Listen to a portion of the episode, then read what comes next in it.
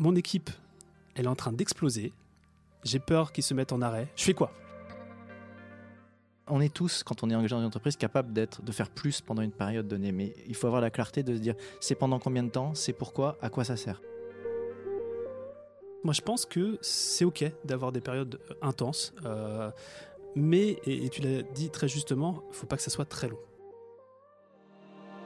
Bienvenue dans ce nouvel épisode de Structure, le podcast qui libère l'entrepreneur tout en décuplant le potentiel de croissance de son entreprise. Je suis Romain Collignon, le fondateur de Squared, et ce que je vous propose dans ce podcast, c'est de prendre part à une conversation. Une conversation où on est entre nous, avec mon équipe ou avec des invités de marque, pour vous partager toutes nos coulisses et où évidemment la structure au service de la liberté et de la croissance de l'entrepreneur ne sera jamais très loin. Alors la conversation du jour, c'est comme d'habitude la réponse à l'une de vos questions. D'ailleurs, venez nous les poser sur Instagram ou sur LinkedIn, j'insiste vraiment, surtout si c'est la première fois, parce que vos questions, on adore les lire. Et surtout, ça nous donne une très bonne raison pour vous offrir des épisodes comme celui que vous vous apprêtez à écouter. Allez, c'est parti Alors je vous propose qu'on parle de charge de travail, euh, non pas du CEO, mais des équipes. Euh, hmm. c'est vrai que dans, dans, dans nos masterminds, on, gros focus sur la charge de travail du CEO hein, qui est au four et moulin, qu'on doit sortir de l'opérationnel, et ça, on le fait bien. Euh, maintenant, il y a un truc qu'il ne faut pas oublier, c'est la charge de travail des équipes. Euh, euh, et, c'est un sujet qu'on a discuté récemment avec, avec le Mastermind 78, où bah, on a un chef d'entreprise voilà, qui, qui, a fondé une agence Gross, et en gros, qui nous a dit, mon équipe, elle est en train d'exploser, j'ai peur qu'ils se mettent en arrêt, genre qu'ils fassent un burn-out. Euh, en gros, je risque de, mettre euh, un peu dans la euh, pour mes clients. Enfin, voilà, ça, ça risque de, capoter parce que mon, mon, équipe est très très bonne, hein, mais elle est en train d'exploser. Je fais quoi? Et, c'est vrai donc, bah, notamment les, agences, hein, c'est un modèle d'affaires où il y a beaucoup d'humains et ça peut être facile quand on a un bon marketing, qu'on a une bonne offre, qu'on livre bien, de faire des ventes, d'avoir des clients, hein, de, stacker des clients. Mais derrière, il faut pouvoir délivrer. Euh, et, c'est un enjeu qui est très très fort. Euh, l'enjeu, il n'est pas forcément marketing ou sales. L'enjeu, il est de, veiller à ce que les équipes ne eh ben, soient pas en surcharge. Euh, bon, ça, je parle du modèle de l'agence, et c'est vrai, c'est vrai aussi même pour nous. On est, enfin, ah, Donc, moi, j'aimerais bien un peu avoir vos, vos best practices sur sur deux choses. C'est qu'est-ce que vous faites pour ne pas déjà vous exploser? Parce que j'ai pas le sentiment vous délivrer sans exploser et puis aussi, comment vous faites en sorte que vos, vos équipes euh, n'explosent pas? Hmm. Qui se lancent? C'est une excellente question. Moi, je veux bien démarrer parce que c'est un petit peu un de mes sujets passion. Euh, je passe, euh, vu que j'aime faire des tableaux, j'aime jouer avec Excel, etc. Et je pense que une des clés pour protéger ces équipes, c'est d'avoir une visibilité assez claire sur la charge de travail sur la mhm. charge de travail. Et donc, il faut, faut, pouvoir visualiser cette charge de travail, donc euh, se poser la question de combien de personnes composent mon équipe, se dire, bah tiens, on travaille environ 218 jours par an, euh, ça représente à peu près entre 130 heures et 140 heures euh, pour quelqu'un à plein temps par mois. Bah, déjà, ça nous donne le volume max, nombre de personnes à l'équipe fois 130, 130 heures, 140 heures, c'est le volume max qu'on peut encaisser par mois. À, à, cela, on soustrait tout ce qui nous prend du temps pour le run habituel de, l'entreprise. Sur les réunions, sur les réunions, voilà, exactement, avant même de commencer à livrer. Et ensuite, bah, qu'est-ce qui nous reste pour euh, la livraison d'un projet en mode euh, agence, par exemple? Si un projet nous prend 100 euh, heures hommes, eh bah, tiens, on, voit combien ça représente sur, sur le mois. Mm. Et à partir de là, se poser la question, bah, combien de projets on peut assumer en parallèle et combien de projets on peut livrer? Mm. Parce qu'il y a des projets internes et des projets à livrer pour le client. Mm. Et à partir de là, on arbitre c'est soit on se dit bah, c'est notre seuil maximal et on fait pas plus de X ventes par mois, ou alors euh, on se dit bah tiens on met en place des, euh, des, ressources, c'est-à-dire un plan de recrutement pour accompagner la croissance de l'entreprise. Sinon effectivement on, tire trop sur ces équipes et au bout d'un moment en fait elles vont euh, lâcher, elles vont, elles vont être extrêmement efficaces je pense s'il y a besoin d'une période de transition, mais au bout d'un moment il faut réussir à, à, passer la main et puis à la faire grandir pour voilà, que tout le monde soit soulagé. Et concrètement, euh, on le voit euh, à travers, c'est un, Google Sheet hein, avec, euh, avec euh, des zones, euh, enfin c'est timé dans le temps avec des zones euh, vertes, donc ça va. orange, faut, faut, faire attention. Puis rouge, c'est là, ok, rouge, ça veut dire bon, là on est max out. et je sais qu'on a ce rituel. Alors là pour la, les ressources internes, pas forcément pour les ressources externes clients, mais ressources internes, c'est de se dire voilà, on a nos ROC trimestriels, nos objectifs trimestriels. là, on va être à surcapacité et on préfère enlever et se dire de toute façon nous ici on n'a pas d'objectifs trop ambitieux, mais souvent c'est les deadlines qui sont trop ambitieuses à, reporter un projet euh, plus tard. Et je pense que euh, le risque, c'est d'être vraiment trop gourmand euh, sur les projets et et notamment quand on voit l'équipe qui, est dans le rouge. Bah justement, et puis donc j'évoquais effectivement le fait de devoir recruter si jamais les, les, ambitions sont maintenues. Par contre, il y a effectivement cette deuxième décision, c'est sinon on limite les projets. Et dans ces cas-là, ce que je recommande, c'est vraiment d'être clair au préalable sur quels critères on va adopter pour sélectionner ou prioriser les, les projets. Mm. Mm. Et c'est vrai que c'est enfin ça reste quand même aussi du ressort à un moment donné du CEO ou du management de savoir faire ces choix là quoi et de et de, et de savoir se rendre compte. Je pense que derrière et pour compléter je pense que derrière cette question qu'est-ce que je fais il y a une notion d'urgence aussi. C'est-à-dire euh, mes équipes explosent euh, concrètement c'est quoi les 5 6 7 tâches qu'il faut que je mette en place maintenant tout de suite pour éviter euh, l'explosion complète? Et, et, je pense qu'à ça moi je, je, peux essayer d'apporter quelques quelques quelques visions je pense que déjà, euh, le point de départ, et tu l'as assez bien dit, Romuald, c'est que quand euh, euh, les équipes explosent, c'est pas un mode de travail, la surcharge. Ce que je veux dire, c'est que c'est pas un mode de travail durable, et donc ça ne doit être que temporaire. Il faut vraiment donner de la visibilité à ces équipes sur la temporalité de ce moment-là. C'est-à-dire que, enfin, on, est tous, quand on est engagé dans une entreprise, capable d'être, de faire plus pendant une période donnée, mais il faut avoir la clarté de se dire, c'est pendant combien de temps, c'est pourquoi, à quoi ça sert. Mmh une fois qu'on a mis ça, c'est pas satisfaisant, mais pour autant, je pense que ça soulage mentalement un peu les équipes de se dire ça s'arrêtera à tel moment, ou ce que je fais là, j'aurai ça en compensation, ou etc. Donc, déjà donner de la clarté, de la visibilité, du cadre à cette période, je pense que c'est la première grande action. Et après, c'est un peu contre-intuitif, mais dans ma vision, il faut ouvrir les vannes du dialogue. C'est-à-dire qu'on peut se dire que plus on fait d'échanges, bah, moins on est productif parce qu'on n'est pas sur du temps productif. Mais néanmoins, encore une fois, la soupape de, décompression et le fait de euh, quand on est en surcharge, moi j'essaie de parler aux équipes tous les jours, plus que d'habitude en fait. Mmh. Dire, ok, aujourd'hui, et, de travailler vraiment à court terme, de raccourcir le, temps et le temps de projection et se dire, ok, c'est quoi les tâches de la journée? Ok, parmi celles-là, on trie. C'est quoi les indispensables? C'est quoi les importantes? C'est quoi les urgences? C'est quoi les choses qu'on peut déléguer? C'est quoi les choses que sur lesquelles je peux t'aider aussi? Parce qu'il y a le rôle du management à un moment donné de mettre les mains dans le cambouis quand c'est problématique, hein, mmh. qu'on n'a pas le temps. Donc, quelque part donner un cadre, renforcer la discussion, aider à la priorisation des tâches. Je pense que c'est des choses très importantes et bien avoir conscience que c'est un mode de fonctionnement un peu sous perfusion qui reste voilà, temporaire. Je voulais parler quasiment de ça. euh, ah non, mais et, du coup, euh, ça c'est euh, donc euh, petite anecdote. ma femme travaille à, à l'hôpital, elle manage des équipes. Et elle a eu au début de sa carrière une manageuse, mentor, etc., qui, euh, lorsqu'elle, elle était submergée, lui disait Ok, donne-moi tes trois trucs les plus prioritaires qui te prennent le plus la tête, je les prends et, je les prends. Hmm. Et en fait, elle, euh, donc Lauriane, ma femme, direct, en fait, elle respirait, euh, ça sortait de son focus. Euh, des fois, on peut être en surcharge juste en, sortant un tout petit peu de la zone rouge. Et en fait, en redescendant, redescendant dans une zone orange, un peu verte, c'est beaucoup plus facile. Et, euh, ce que tu disais, Raphaël, sur ces, périodes un petit peu intenses, moi, je pense que c'est OK d'avoir des périodes intenses. mais, et, tu l'as dit très justement, il ne faut pas que ça soit très long. Il faut qu'il y ait une perspective où ça s'arrête, un moment où ça soit plus calme et pour éviter le burn-out, hein, tout simplement.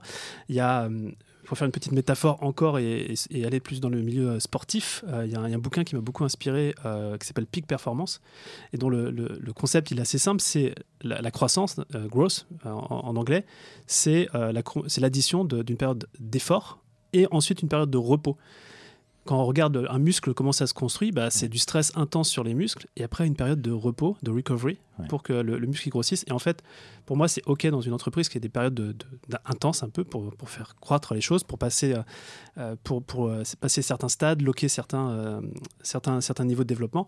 Mais il ne faut pas que ça soit H24. Quoi. Mm.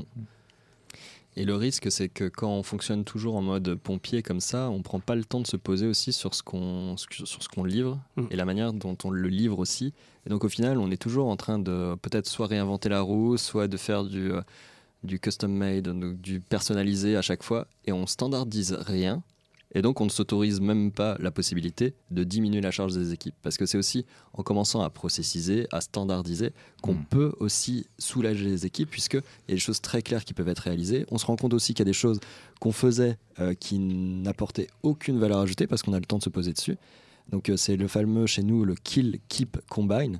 Donc, euh, on, on, on- on- garde les tâches qui sont vraiment indispensables, on, on enlève celles qui ne servent à rien, ou on les réajuste, on les combine pour les simplifier.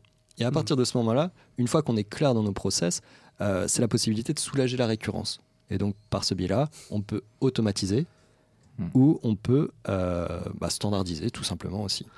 J'adore cette expression, soulager la récurrence. Ça, ça fera, ça fera un bon mème, mais en vrai, en vrai c'est ça. Souvent, le côté overwhelm, le, le côté euh, mon équipe explose, c'est que pour ces choses qui sont du run, donc de la, de la récurrence, bah, en fait, c'est tellement pas structuré. euh, Ouais. et, et structuré, donc tu l'as dit, un kill, keep, combine. Et, et quand bien même on a ça, c'est qu'est-ce qu'on peut automatiser, Mm. qu'est-ce qu'on peut outsourcer, et, et qu'est-ce qui va rester aux, aux équipes à, faire de manière euh, voilà, euh, récurrente.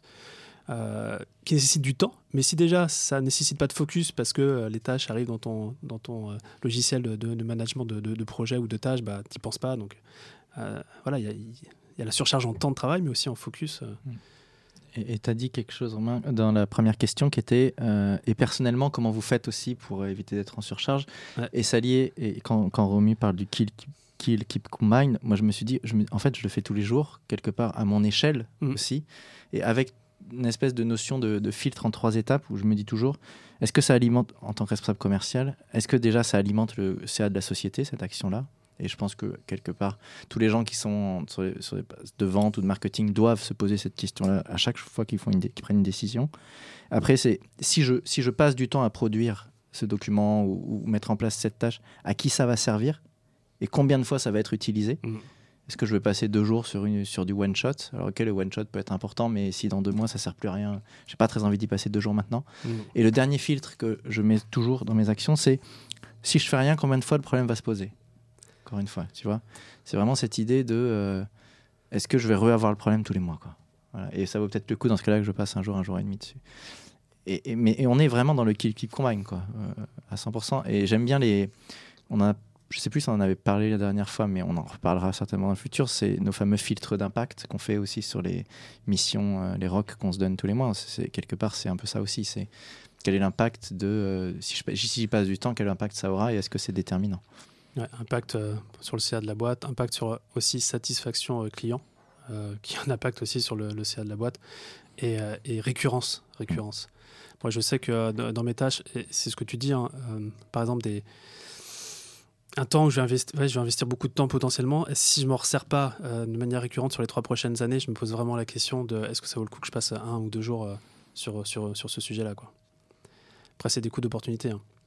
Totalement. Et puis il y a ce fameux mantra euh, qu'on aime répéter, que tu aimes répéter, Romain, euh, dans, dans l'entreprise. C'est une boîte meurt plus souvent d'indigestion que de famine. Et ça, je trouve que c'est intéressant de le garder en tête. C'est parce que une boîte, en fait, va exploser par l'excès, justement, de, de projets, par l'excès de, bonne volonté, hein, parce que c'est de la bonne volonté, alors que euh, doit justement apprendre à se raisonner pour avancer de manière euh, bah, que son intention de croissance elle soit durable et pérenne. Et ça, c'est dur pour les CEO. Alors, Mais, Moi, mais en c'est de leur rôle, hein, j'en reviens à ce qu'on a dit tout à l'heure, c'est vraiment du rôle de. Faut, faut, faut pas fuir ce sujet-là quand on est un CEO, il va falloir Non. tuer des choses, quoi. Ouais. Ouais, ouais. Surtout que généralement, il ne faut pas se le cacher, euh, si on arrive à un certain stade de développement, c'est qu'on a été, euh, surtout si on été solo founder euh, sans, sans financement, euh, on a dû être à un moment donné des boîtes de travail hein, pour sortir un petit peu de l'orbite euh, terrestre et, et avoir une, fusée euh, euh, voilà, qui, qui, gravite. Euh, et on le voit dans, dans les clients qu'on accompagne, en fait, euh, il y, a des fois, on peut être en mode. Alors là, on parle du CEO en mode de euh, burn-out, mais euh, les équipes, c'est pareil, c'est hey, respire, prends du temps. Là, je suis en train de faire ma thérapie à moi-même. Euh, et, encore une fois, euh, il y a le côté aussi des fois impatience. T'as envie que ça se résolve tout de suite. Et par exemple, pour moi, je trouve très très bon là-dedans, c'est que dans les sujets de prioritaires, euh, bah, s'il n'y a pas le besoin de le faire cette semaine, bah, c'est pas grave, ça sera dans deux semaines ou trois semaines. C'est vrai que je collabore plus, euh, je te vois plus Romain faire ça que, toi, Raphaël, mais euh, moi je sais que vous, vous m'inspirez sur ces sujets-là. Pouvoir déléguer à plus, enfin, remettre à plus tard des sujets qui sont pas si importants que ça euh, aujourd'hui.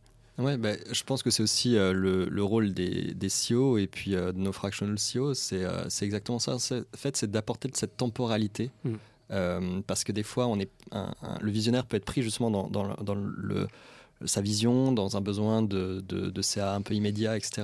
Et pour autant, ça peut venir détourner les vrais objectifs de, l'entreprise.